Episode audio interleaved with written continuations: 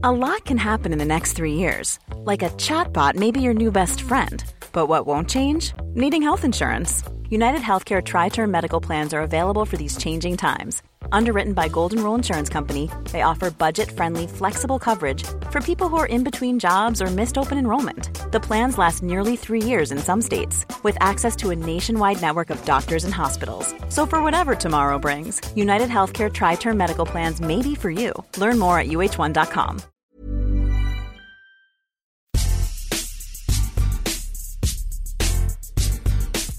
Salut à tous et bienvenue sur Eurosport pour cette première édition de C'est qui le plus fort? C'est qui le plus fort? C'est un débat hebdomadaire dans lequel on va essayer de comparer les avis de chacun sur des sujets très très variés. Et le premier sujet qui nous est venu, on en parle depuis longtemps à la rédaction, c'est de savoir qui est le plus fort entre Lewis Hamilton et Michael Schumacher. Pour ce débat, je suis avec Stéphane Vrignot qui lui va défendre Lewis, Hamilton. Et oui. Et moi je vais défendre évidemment Michael Schumacher. Bonjour Stéphane. Je te laisse commencer, je t'écoute. Alors moi, j'ai décidé de défendre euh, Lewis Hamilton. C'est intéressant parce que c'est un point de vue finalement subjectif. Il n'y a pas que la force des chiffres et des stats. Hamilton est six fois champion du monde, donc il a un titre de moins que Schumacher. Donc peut-on dire qu'il est le plus grand? Mais euh, je croise aussi euh, de temps en temps des gens qui me disent bah, ça fait 40-50 ans que je suis la Formule 1 et mon pilote préféré, c'est Jim Clark. Donc c'est pas que des questions de chiffres. Et pour moi, Lewis Hamilton, c'était un énorme talent qui était annoncé par McLaren dès le karting et qui a tenu ses promesses qui a fait une entrée mais vraiment fracassante au contact d'un grand pilote, Alonso, qui a fait un petit peu du yo-yo pendant six années chez, chez McLaren.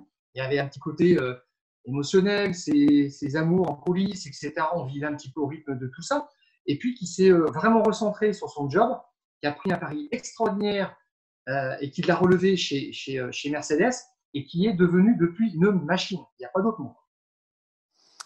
Alors une machine, oui. Euh, avant cette machine-là, on a connu une autre machine, euh, Michael Schumacher, qui pour moi est, est le plus grand encore aujourd'hui et qui le restera même si euh, Lewis Hamilton décroche son septième titre et qu'il est très bien parti pour le faire.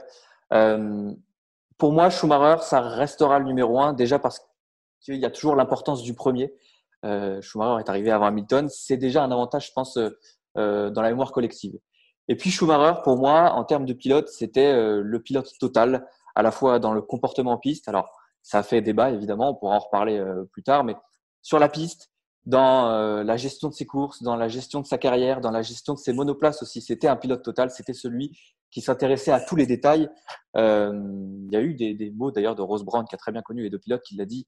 Hamilton est à une ère où il n'a plus besoin de se soucier des détails dont se souciait Michael Schumacher sur sa monoplace. Et pour moi, ça, c'est une vraie importance savoir faire avec sa mécanique, savoir euh, faire des choix aussi, à la fois en termes de stratégie, à la fois en termes de pièces. Pour moi, c'est très important. Et euh, au-delà des chiffres, c'est pour ça que pour moi, Schumacher restera euh, le numéro un à jamais. Alors pour moi, Schumacher, Hamilton, c'est le pilote finalement qu'on pensait peut-être pouvoir s'égarer un petit peu chez McLaren. On le sentait un petit peu en fin de cycle. après deux saisons très prometteuses, il s'est remis, euh, ça c'est très très fort, de la déception extraordinaire de Sao Paulo 2007. Euh, juste avant, il finit dans un bac à sable en Chine. Bref, à 3 mètres près, il est champion du monde parce que s'il sur un résultat en Chine, il a les points qu'il faut, il est champion du monde dès sa première saison. Ça, c'est juste extraordinaire. Et puis euh, là, il nous offre un thriller absolument fantastique. Un an plus tard, il en fait l'histoire à l'envers. Il revient de nulle part, champion du monde à deux virages de la fin. C'est juste un truc fabuleux. Euh, au moment où il aurait pu, euh, disons, un petit peu s'égarer, il s'est recentré, il est devenu pilote technicien, il s'est intéressé justement à la technique parce que bah, il avait Kovalainen avec lui chez McLaren, donc là, il fallait faire le job quand même. Et puis, je me souviens d'une année charnière quand même pour moi, qui est 2009. Il commence, euh, la voiture est nulle part, je crois qu'il a une seconde 8 en qualif à Melbourne.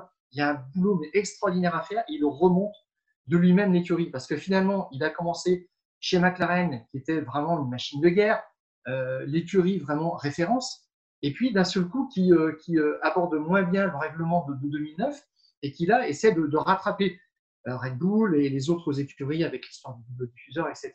Et ben, Hamilton est là. On pensait que la voiture était bonne pour la poubelle, il en fait une voiture qui gagne. Ça, c'est juste fabuleux. Et puis après, il relève le challenge Button. Ça aussi, c'est important finalement. on attendait Button même mieux que Schumacher parce qu'on disait il, il économise ses pneus, il est plus. Et là, en fait, c'est là qu'Hamilton a commencé à devenir un pilote un petit peu plus euh, euh, mature. Je dirais, voilà. à, réfléchir, à agir comme un pilote qui a de la bouteille, tout simplement, voilà. Et, euh, il s'est mis à, ce niveau-là. Et puis une fois que l'histoire qu'il a jugée terminée, qu'il n'avait plus rien à faire, il disait, il s'ennuyait euh, aller au bureau chez, chez, McLaren, c'était un petit peu comme ça, c'était la routine. Il, a, il a pris un virage complètement différent auquel personne ne croyait, vraiment. Mais tout ça, j'entends et c'est de vrais bons arguments. Mais euh, depuis le début, tu me parles du, début de, la carrière d'Hamilton, où là, évidemment, il était extraordinaire. Mais moi, il y a quelque chose qui, pour moi, fait une grosse différence entre les deux, c'est que on a l'impression qu'aujourd'hui, tous les titres d'Hamilton, euh, toutes ces victoires et tous les records qu'il va faire tomber euh, cette saison ou la saison prochaine, on verra comment ça se passera, euh, c'est quand même aussi dû à l'énorme avantage qu'a Mercedes. Alors, évidemment, Schumacher a eu un énorme avantage avec la domination de Ferrari aussi. Mais pour moi, dans mon souvenir, elle était quand même un peu moins marquée. Je trouve que la domination de Ferrari était un peu moins marquée que la domination de Mercedes actuelle. Et pour moi, ça compte aussi. Il y a nos confrères du Télégraphe qui avaient fait une étude sur ça pour euh, jauger le taux de domination de, chaque écurie. Euh, pour jauger ce, taux-là, euh, ils avaient pris le nombre de points pris par l'écurie, donc avec ces deux monoplaces, sur le nombre de points possibles. Et ce taux de domination, pour Ferrari, il était de 56% et pour Mercedes, il était de 63%. Donc évidemment, c'est des chiffres qui ne sont pas infaillibles, mais je trouve que ça dit quand même quelque chose sur la domination qui a été celle de Mercedes et qui est encore celle de Mercedes, dont a profité Hamilton Schumacher a aussi profité de Ferrari, mais j'ai quand même l'impression que Schumacher avait une autre forme de concurrence. Et d'ailleurs, il, y, a quelque chose qui vient tout de suite à l'esprit, c'est que euh, moi, en mémoire, j'ai beaucoup plus de souvenirs de, batailles de Schumacher avec plusieurs pilotes, avec Akinen, avec euh, Alonso à la fin, avec euh, Montoya aussi un petit peu. Je sais pas, j'ai l'Autriche en tête là. Et j'en ai un petit peu moins avec Hamilton sur sa période de Mercedes. Alors évidemment, il y a eu la saison avec, avec Rosberg en 2016. Et depuis, j'ai pas la sensation qu'il y a eu une énorme concurrence de Sébastien Vettel, par exemple. J'ai pas la sensation qu'il y a eu d'autres pilotes qui ont eu une, vraie bataille sur la durée avec Hamilton, comme a pu en avoir euh, Schumacher avec euh, Hakkinen, par exemple. moi, je trouve que le, mérite qu'il faut euh, reconnaître à Hamilton, c'est que là, il a tiré ses succès chez Mercedes. En allant chez Mercedes, tout le monde a dit Mais qu'est-ce qu'il fait? C'est un suicide à cette époque la voiture n'intéressait personne. Oui, mais ça, tu peux le dire pour Schumacher aussi quand il arrive chez Ferrari. Et Schumacher, Schumacher, quand il arrive chez, euh, chez Ferrari, bah, Ferrari recrute Rose Brown, Rory. Euh, donc ça, c'est des éléments qui sont fondamentaux et qui reproduisent en fait euh, le, schéma type qu'avait Benetton. Et puis, ils sont repartis pour un tour. Hamilton, il arrive chez, chez Mercedes, il prend ce qu'on lui donne, euh, en 2013, et en particulier Peter Bonington, qui est l'ingénieur de Michael Schumacher.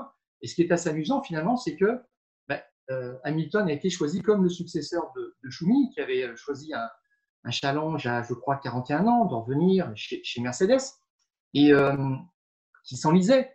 Et au bout, de la, de troisième saison, en fait, on lui dit, bon, ben Michael, on va peut-être s'arrêter là. Il n'arrivait pas lui-même à dire que il était, il était en fin de carrière, pour de bon. Et là, ils ont recruté euh, Hamilton, qui a, euh, qui a fait un choix, mais vraiment sur un papier, et qui, euh, on lui a pas dit, on va avoir tel ou tel ingénieur, etc. Si tu vas venir, on va avoir des moyens, on va te donner des gens avec qui travailler, puis on va construire quelque chose. Et finalement, c'est cette idée qui me plaît, que il est vraiment, pour le coup, reparti de zéro, plus que Schumacher chez Ferrari, même si Schumacher aussi avait le défi du V10. Donc ça, c'est intéressant. Euh, mais Hamilton, il a fait fonctionner la Mercedes aussi, qui euh, avait des problèmes atroces de pneumatiques. Il n'a jamais baissé les bras, ça c'est ce que moi je reconnais. Voilà. Et puis après, 2014, effectivement, euh, là, c'était le rouleau compresseur Mercedes. Il en a profité. Mais heureusement, entre guillemets, il avait Rosberg. Mais ce qui est incroyable, c'est qu'il l'a il a dégoûté. Je, suis assez d'accord sur ça. Mais tu évoquais justement un point, les V10. ça m'a fait penser à autre chose aussi qui pour moi compte. J'ai peur pour Hamilton qu'il reste finalement le champion de euh, l'ère la plus triste entre guillemets de, la F1. Euh, pour moi, c'est un vrai avantage aussi pour Schumacher, c'est que il a été le champion de euh, l'ère du, du all-in finalement, où les budgets étaient incroyablement élevés, où c'était la course à l'armement, où, vraiment on était dans l'essence pure, dans l'essence même de la course, c'est-à-dire qu'on faisait tout pour gagner, qu'on mettait les moyens pour gagner. Et pour moi, Schumacher est le champion euh, de, cette ère-là. Et j'ai peur que ça compte, que ça pèse lourd aussi dans la balance par rapport à Hamilton, qui finalement va rester sur une ère euh, euh, un petit peu particulière. Oui, mais je t'arrête alors concernant Schumacher, parce qu'il fonde effectivement ses succès sur euh, Dream Team chez Ferrari, qui comprend aussi Bridgestone. Et là, euh, il, euh, il, passe en fait écurie de développement de Bridgestone en 99 et Schumacher, il arrive sur les pistes, il a des pneus sur mesure pour lui. Et à côté, les écuries qui sont concurrentes protestent parce qu'ils comprennent que tous les développements sont faits pour Ferrari et qu'ils ont un temps de retard systématiquement. Et, et ça, je trouve ça un petit peu. L'idée est un petit peu pipée de ce point de vue-là. Aujourd'hui, euh, Hamilton, il fait avec des pneus qui sont les mêmes pour tout le monde, qui ne sont pas toujours adaptés, qui sont moins spectaculaires parce que euh, maintenant, il faut faire un petit peu de la survie pendant 15 ou 20 tours. On lui donne un objectif chronométrique qu'il doit tenir. Bah justement, en fait, je trouve que le, voilà, on n'est plus dans, dans l'essence de la course. Tu vois ce que je veux dire? Ah, mais on est dans la course de la gestion, on fait de l'endurance. On va dire des pilotes qui sont téléguidés parce qu'on leur donne des instructions à chaque tour, des objectifs de chrono, de température de pneus, de, de, de moteur, etc. Exactement. Et, là-dessus, il n'y a plus de romantisme et on, a l'impression qu'on a fermé euh, tout à double tour, les, voilà, les, euh, le suspense. Alors, moi, je, me remettrai quand même à ce qu'a dit Barrichello il n'y a pas très longtemps, euh, qui a connu Senna, qui est, bon, Senna était l'idole, qui a était le, le, coéquipier de Schumacher, et qui a dit euh, bah, Hamilton a plus de talent que Senna et Schumacher, ce qui est quand même incroyable. Euh, Weber a dit aussi très récemment, bah, finalement, Hamilton euh, était quand même plus propre en piste. il n'avait pas de statut protégé de, pilote numéro un et il n'a pas fait du roue contre roue avec les adversaires. ce que je reprocherais entre guillemets à, à Schumacher, c'est un petit peu le résultat avant tout. Le résultat était une religion et euh, s'il y avait la manière à côté, il y a eu souvent la manière. C'était très bien, mais bon, ça ne le gênait pas trop s'il n'y avait pas la manière. C'est un petit peu embêtant. Voilà, on sait qu'il y a des consignes de piste qui sont passées, qu'il y avait un statut numéro un, qu'il y a eu beaucoup d'inversions de position discrètes sur des pit stops où Barrichello était en tête et euh, il y avait une petite seconde, il y avait euh, la fenêtre de pit stop qui n'était pas optimal pour euh, euh, Barrichello, qui faisait que Schumacher passait devant. On a eu souvent ça. Et puis, à l'arrivée, euh, on voyait des sourires chez Ferrari parce que tout le monde était content. Parce que finalement, bah, de toute façon, Schumacher était l'emblème qui faisait mieux que Barrichello dans tous les compartiments du jeu et qu'il avait la priorité. C'était une évidence, mais je ne l'ai pas senti, j'irais véritablement en danger pendant ces années Ferrari. On est, on est bien d'accord là-dessus, mais tu l'as. Enfin, c'est pas quelque chose qui a été répété ensuite avec Hamilton parce que c'était plus possible, on n'était plus dans cette ère-là. Euh, c'était quelque chose. Si Hamilton avait fait ce qu'a fait Schumacher, euh, ce qu'a fait Ferrari, si Mercedes a fait ce qu'a fait Ferrari euh, au début du siècle, ça serait beaucoup moins bien passé qu'à l'époque. Enfin, tu, sais que ça a changé, que c'est quelque chose qui a changé et que justement Schumacher a marqué un avant et un après avec sa Ferrari, a marqué un avant et un après avec sa Schumacher a été servi par l'histoire parce que quand il va chez Ferrari, euh, il va pas euh, chez Renault ou euh, chez McLaren. Il sait que Ferrari n'a plus gagné un titre pilote depuis 21 ans, que si il, est champion du monde, il a son nom dans les livres d'histoire, toujours. Et puis alors là, c'est une épopée qui part sur 5 ans, 5 titres pilotes, 6 titres constructeurs. Donc, il y a le facteur Ferrari qui joue, ça c'est indéniable. Voilà. Et Hamilton, on sent qu'il part de zéro, l'écurie patine quand même. Hein. Je rappelle que en, 2013, le big boss de, Mercedes dit si ça va pas, on va fermer la boutique. Si euh, le moteur hybride n'est pas bon, on arrête là, on arrête les frais. Bon, euh, moi je, euh, je te rappellerai une statistique qui est importante quand même pour moi, c'est que Hamilton a fait 8 des 10 de ses 10 premières saisons en Formule 1 avec un coéquipier champion du monde. C'est le record absolu. Même Prost n'a pas fait mieux. Prost en a 7 et Schumacher a fait 3 saisons. Avec Rosberg, chez Mercedes. Je mets entre parenthèses les cinq grands prix qu'il a fait chez Benetton euh, fin 91 avec Piquet. Mais autrement, il ne s'est jamais mis en danger. Et le deal, quand il est passé chez Ferrari, c'était statut numéro 1. Avec Irvine, avec euh, Barrichello, avec Massa Hamilton, Hamilton, quand il est arrivé chez McLaren, on lui a donné le statut de numéro 1 aussi. Ah, il n'avait pas le statut de numéro 1. Là, dans le. Il savait qu'il finirait par l'avoir. Alonso signé depuis un an. Et on ne sait pas encore, euh, avant que Hamilton monte dans la voiture et qu'il commence à faire des, choses intéressantes, on ne sait pas s'il va être le challenger de. Il avait quand même un petit avantage euh, avant de, que Alonso parte. Il avait quand même un petit euh, avantage avec Ron Dennis. Pour ça. Il avait un petit avantage. Alonso lui a reproché. Euh, moi, je me souviens sur les, à peu près sur la première demi-saison, euh, Hamilton consommait beaucoup les pneumatiques, il avait des problèmes de, tenue de, route, euh, les gommes arrière, voilà. Et puis il a pris des petits trucs d'Alonso et ça s'est fait très vite, ça s'est calé. Et à la fin de la saison, sur les 17 Grands Prix, je crois qu'il devance 9 fois Alonso en qualif et il finit avec le même nombre de points, avec plus de victoires. Euh, et, en fait, il, bat. Euh, voilà, Alonso, même s'il termine deuxième et troisième au championnat, ça, je trouve ça fabuleux. Mais euh, Hamilton n'a jamais refusé le challenge chez, dans, ses différentes écuries, McLaren et, Mercedes. À la fin de, sa carrière, Schumacher l'a fait aussi parce qu'il n'avait pas le choix. Rosberg a été signé. Mais moi, je trouve que de ce point de vue-là, Hamilton a eu plus de panache. Alors après, le problème un petit peu, il existe depuis 2017, c'est malheureusement on n'a pas trouvé le, remplaçant à Rosberg et tout le monde est, content euh, chez soi. Euh, Leclerc, enfin Vettel et Leclerc chez, chez, chez Ferrari, euh, Verstappen chez, chez Red Bull et puis Hamilton chez, Mercedes. Et tant qu'on aura trois pilotes forts, chacun dans, les trois écuries fortes, on n'avancera pas. On est bien d'accord. Mais justement, tu parlais aussi du, symbole Ferrari. C'est aussi quelque chose pour moi qui pèsera lourd dans la balance, c'est que rien n'est au-dessus de Ferrari euh, en F1. Et d'ailleurs, euh, Ferrari est probablement la marque la plus puissante au monde. Et euh, dans les livres d'histoire, ça, ça compte évidemment.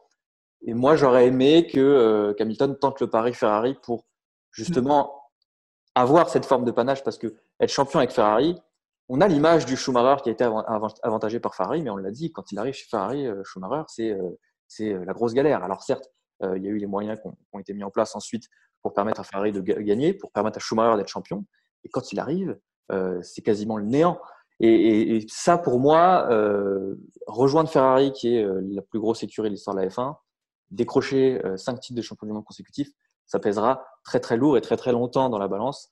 Alors que, sans enlever le, prestige des, titres d'Hamilton avec Mercedes, bah, Mercedes, c'est quand même une équipe qui arrivait, qui a profité de cette ère-là, cette ère hybride.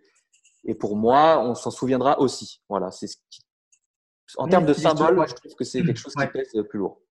L'histoire aurait peut-être été différente, effectivement, si Mercedes était euh, resté au milieu des années 50 euh, qui commençait à dominer. On aurait peut-être eu, pendant des décennies, un, affrontement entre Mercedes, Ferrari et des écuries euh, britanniques.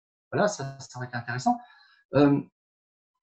moi, quand je pense à Hamilton, je pense quand même finalement au, pilote qui est, qui, est un, as, un spécialiste du, tour unique. Il a le record de, de, pole position. Il en a 88. Alors, c'est anecdotique parce que malheureusement, Senna n'a pas pu porter plus haut ce record. Mais euh, ce que je retiens quand même, c'est que le jour où il égale le record de Senna, 65 euh, pole position, c'est euh, à Montréal. Je crois que c'est en 2018. il y a la famille Senna qui lui remet le casque. Alors, c'était une copie après, il a eu l'original, mais la famille Senna lui remet le casque. Berton Senna, elle, le reconnaît comme le successeur de Senna dans cet exercice. Et la famille Senna n'avait pas, euh, entre guillemets, euh, ne s'était pas manifestée quand Schumacher avait égalé puis battu le record de, de, Senna. Parce que c'est quand même un symbole puissant de, ce point de vue-là. Bah, je suis d'accord avec toi, mais euh, je pense qu'il y a aussi eu de, je ne veux pas dire de la com, mais Hamilton, a, dès qu'il arrivait en F1, a érigé Senna comme son exemple, comme son modèle ce que n'avait pas fait Schumacher à ce point-là.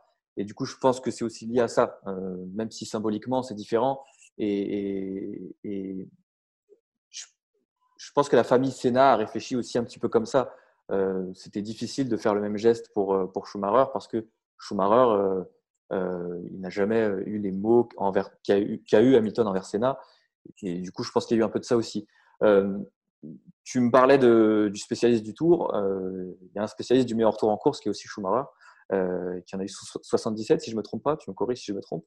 Euh, et, et, ça, je crois qu'Hamilton est trop loin. Je crois que c'est 44 ou 45 de tête. Et je pense que ça compte aussi parce que, encore une fois, je ne veux pas dénigrer tout ce qu'a fait Hamilton. C'est un pilote extraordinaire, évidemment. Mais je pense que faire une pole ou un meilleur tour en course à l'ère Schumacher, c'est un petit peu plus difficile que de faire une pole ou euh, un meilleur tour en course euh, dans l'ère actuelle. Encore une fois, on en revient aux voitures téléguidées. Je, toute proportion gardée, tout est relatif évidemment. Et on enlève aussi à Schumacher, c'était un vrai spécialiste aussi de, sur un seul tour, c'était quelqu'un d'extraordinaire. C'était un pilote extraordinaire, Schumacher. Euh, faut pas enlever, euh, bien sûr qu'Hamilton fait des choses incroyables en piste. faut pas oublier que Schumacher, c'était bien sûr un pilote qui était capable de faire des choses un petit peu moins fair-play qu'Hamilton, mais qui aussi sur un tour, sur, euh, sur la durée d'une course, était capable d'aller très très très très vite. J'ai l'impression qu'on on, sépare, on essaye de diviser les deux en se disant euh, l'un était meilleur pilote que l'autre. Je suis pas trop d'accord avec ça. Franchement, euh, c'est pas le souvenir que j'ai de Schumacher. Je, crois qu'on aura une autre lecture peut-être de ce débat encore dans quelques années, 6-7. Je ne sais pas si, en tous les cas, Mercedes avance vers les records au même rythme que ces cinq ou six dernières saisons. On se posera vraiment la question parce qu'il y aura un match au nombre de titres euh, de pole position, de, de, victoire.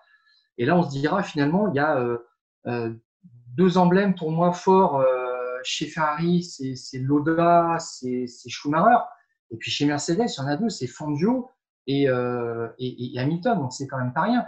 Et je trouve que la position d'Hamilton est aussi intéressante parce qu'il dit aujourd'hui, moi je veux construire quelque chose avec Mercedes et finalement, ça serait presque la facilité, où il aurait pu avoir cette facilité-là il, y a, il y a deux ou trois ans, d'aller chez, chez Ferrari on lui aurait fait un pont d'or, il aurait été tout seul, il aurait entre guillemets déshabillé euh, Mercedes, il aurait été tout seul chez, chez, euh, chez Ferrari comme euh, Schumacher l'avait été. Et puis on aurait dit, bah là, c'est les deux légendes qui se rencontrent et ça lui donne une dimension supplémentaire.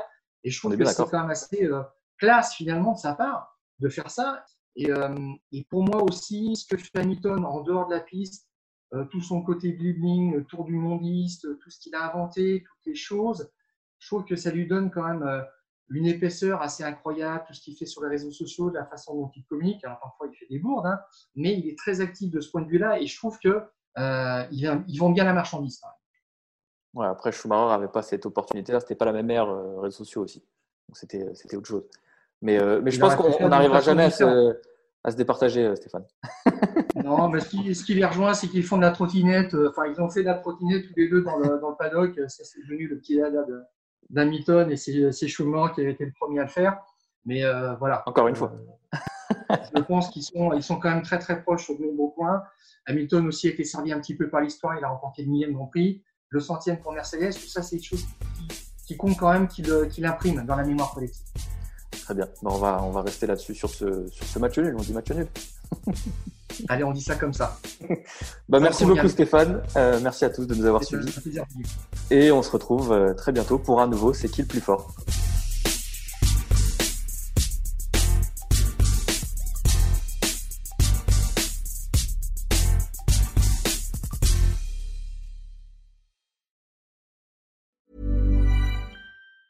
Hi, I'm Daniel, founder of Pretty Litter. Did you know cats tend to hide symptoms of sickness and pain? I learned this the hard way after losing my cat, Gingy. So I created Pretty Litter, a health monitoring litter that helps detect early signs of illness by changing colors, saving you money and potentially your cat's life. Pretty Litter is veterinarian developed, and it's the easiest way to keep tabs on your fur baby's health right at home. Go to prettylitter.com and use code ACAST for 20% off your first order and a free cat toy. Terms and conditions apply. See site for details.